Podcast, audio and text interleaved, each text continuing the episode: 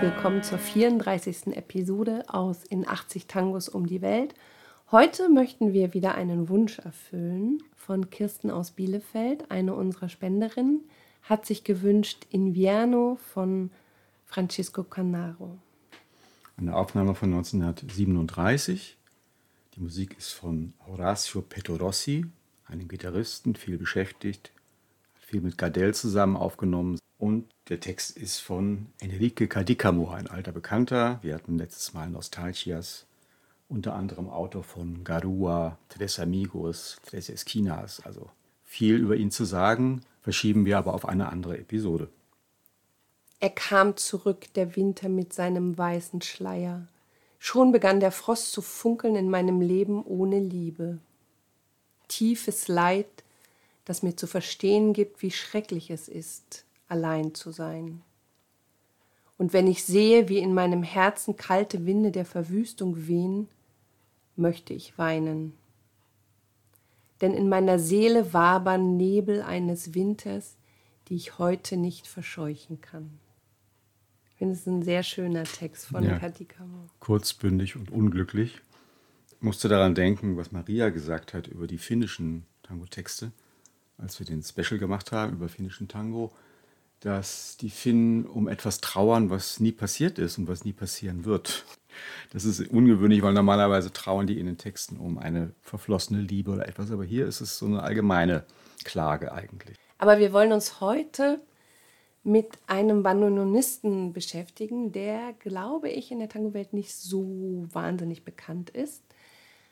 Und ihr habt schon am Anfang äh, gehört, da es gibt es ein Instrument, was irgendwie merkwürdig klingt. Wir spielen es noch mal ganz kurz ein, damit ihr das noch mal präsent habt.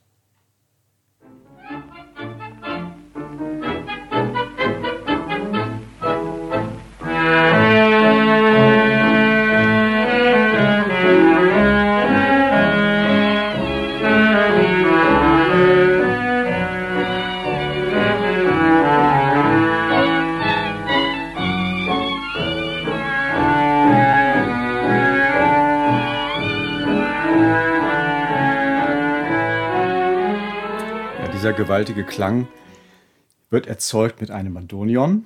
Und zwar ist es ein elektrisch verstärktes Bandonion und ein großes Bandonion. Und zwar gespielt von Ernesto Di Chico, genannt Minotto. Minotto Di Chico. Der hat 40 Jahre lang das erste Bandonion bei Francisco Canaro gespielt und ist so die graue Eminenz in musikalischer Hinsicht dieses Orchesters. Man hört, wenn man sich so ein bisschen bei Canaro umhört, wenn man das mag, hört man seine sein Markenzeichen, seine speziellen Einwürfe, zum Beispiel bei Poema kann man das hören. Und dieses elektrisch verstärkte Bandonion am Anfang, das soll Canaro auch sehr begeistert haben, weil es hat eine neue Klangfarbe reingebracht. Er hat ja sehr viel damit experimentiert. Wenig später hören wir die charakteristische gestopfte Trompete, die Canaro auch viel benutzt hat, wie ein Markenzeichen. Und er hat zwar 40 Jahre bei Canaro gespielt, hat aber während dieser 40 Jahre ganz viel Soloprojekte gemacht. Nebenbei das war anscheinend so eine On-Off-Arbeitsbeziehung. Er hat immer wieder so Freiheitsbestrebungen gehabt, hat sehr früh natürlich wie alle diese Leute angefangen. Er stammt aus Montevideo und war eigentlich Pianist, hat dann später Akkordeon gespielt und ist dann irgendwann in den 10er Jahren des 20. Jahrhunderts rüber nach Buenos Aires, um sich ein Bandonion zu kaufen. Da war er noch keine 20. Genau, und hat dann sehr bald angefangen, professionell damit zu spielen und hat recht bald aufgeschlossen. Also der hat mit äh, Leuten gespielt, dem Bruder von Pedro Laurenz, Eustachio Laurenz, der in Montevideo gelebt hat. Er hatte Kontakt mit Julio De Caro, Francisco De Caro, der in einem seiner Ensembles gespielt hat. Er hat später Osvaldo Fresedo bei Canaro ersetzt und hat mit Juan Carlos Cobian, unserem persönlichen Lieblingspianisten, äh, gespielt. Also er war hoch gehandelt in der Tango-Welt.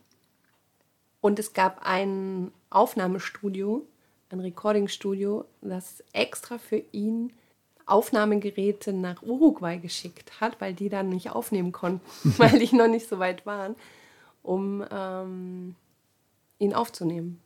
Das war 1922, da hat die Plattenfirma RCA Victor Aufnahmegeräte über den Fluss gebracht, über den Rio de la Plata, um das Ensemble von Minotto aufzunehmen. Damals war das noch ein recht gemischtes Programm mit Maxiches und Paso Dobles, aber auch drei Tangos, unter anderem die erste Eigenkomposition von Minotto, ein Tango namens Marquesito. Übrigens war der Spitzname des Komponisten Horacio Petorossi El Marquez, der Marquis. Vielleicht gibt es da eine Verbindung. Aber das sollte darauf hin, dass Petorossi eine majestätische, vornehme Erscheinung war. Und Petorossi war auch Gitarrist und ist viel mit Gardel rumgetingelt. Ja, der war fleißiger Komponist, ist auch in Europa gewesen. 23 war er in Spanien mit Gardel. 25 hat er mit dem Circus Sarasani in Deutschland getourt und ist unter anderem auch in Griechenland. Von ihm gibt es eine, ein Stück, das heißt Noches de Athena, athenische Nächte. Und in Paris ist er dabei, als Gardel dort sein Debüt hat, seine ersten großen Erfolge feiert. Insgesamt macht er mit Gardel, wie gesagt, 60 Aufnahmen. Ähm, 1933 versucht er in New York aufzutreten. Das scheitert am Widerstand lokaler Musiker, die ihre Arbeitsplätze sichern. Deswegen ist das nichts geworden. Und dann wäre er fast mit Gardel verunglückt. Ja, vor dieser letzten Tournee, von der niemand wusste, dass es die letzte ist, hat Gardel den Rossi gefragt, ob er mitmachen wollte. Aus terminlichen Gründen hat er abgesagt oder weil er nicht fliegen wollte, ich weiß es nicht. Und das hat ihm das Leben gerettet. Statt seiner ist dann José María Aguilar mitgeflogen, der Komponist von Manus Brujas, der Erkennungsmelodie von Biaggi. Und der ist dann mit dem ganzen Tross mit dem Flugzeug verunglückt. Und mit Canaro hat er nicht nur im Orchester gespielt, sondern auch Filme gemacht. Er hat mit ihm Filme gemacht, er hat mit ihm Theaterprojekte gemacht und hat auch im Quintetto Perincho gespielt, in, dem, in der Quintettformation von Canaro. Und äh, wenn man so alte Filmaufnahmen sieht vom Orchester von Canaro, dann ist Minotto einfach nicht zu übersehen, weil er hat alle um Haupteslänge überragt und war kahl, wie eine Billardkugel. Und wenn man diese ganze Reihe von Musikern sieht, ist er einfach ganz klar zu sehen. Mit einem auch größeren Instrument. Mit einem auch größeren Instrument, ja. Das ist, wie gesagt, wieder eine, eine Wunscherfüllung von Kirsten aus Bielefeld. Wir möchten aber darauf hinweisen, dass jetzt erstmal mit Canaro Schluss ist. wir machen ein kleines Canaro-Päuschen. Damit haben wir schon ein Übersoll erfüllt. Wir haben noch ganz viele andere Musikwünsche, die wir in den nächsten Tagen erfüllen werden. Und damit verabschieden wir uns aus der 34. Episode aus In 80 Tagen muss um die Welt. Heute mit Invierno, eine Aufnahme von Francisco Canaro. 1937, Komponist Horacio Petorossi, Text von Enrique Cadicamo. Der Sänger ist Roberto Maida. Zu dem werden wir auch später nochmal kommen. Schön, dass ihr uns begleitet habt auf unserer Reise durch Tangos, die uns am Herzen liegen. Und wenn ihr auch einen Tango besprochen haben möchtet, dann könnt ihr uns gerne was spenden und euch dann einen Titel wünschen. Und wir werden dann eine Reise durch diesen Titel machen. Das waren aus Berlin Daniela und Raimund Tango Mundo. Bleibt gesund, bis bald. Bis bald. El invierno con su blanco ajuar ya la escarcha comenzó a brillar en mi vida sin amor.